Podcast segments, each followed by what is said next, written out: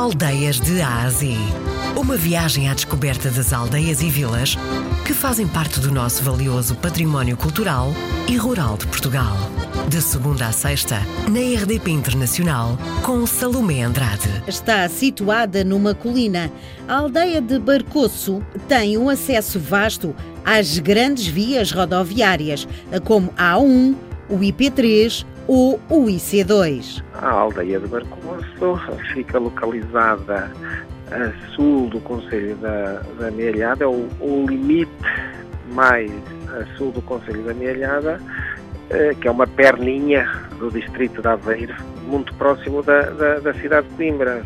Temos a parte uh, do aglomerado habitacional de moradias isoladas e temos a, a parte mais antiga, que é o, a, o, o aglomerado existente, são todas, todas juntinhas, não é? Todas, o aglomerado existente vários serviços, desde escola primária, eh, centro de, de saúde, uma extensão de centro de saúde amealhada, eh, instituição bancária, eh, infantário, centro de dia, lar, restaurantes, padaria, pastelaria, clínicas dentárias. É uma, uma aldeia bastante bem servida de serviços. Praticamente não é necessário sair da aldeia para se viver bem. É uma aldeia onde, onde existe também eh, juventude, não é assim muito velha, portanto, a nível habitacional. Também muita gente que cá, que cá reside também já vem de fora. Na zona pedonal nós temos a Igreja Matriz, uh, temos um jardim público, temos um, um, um parque verde também uh, na, na freguesia eh, que podem ser visitados para desfrutar daquele espaço. É uma aldeia pequena, é uma aldeia que tem cerca de 2 mil e poucos habitantes, mas tem uma área muito extensa porque tem 10 lugares.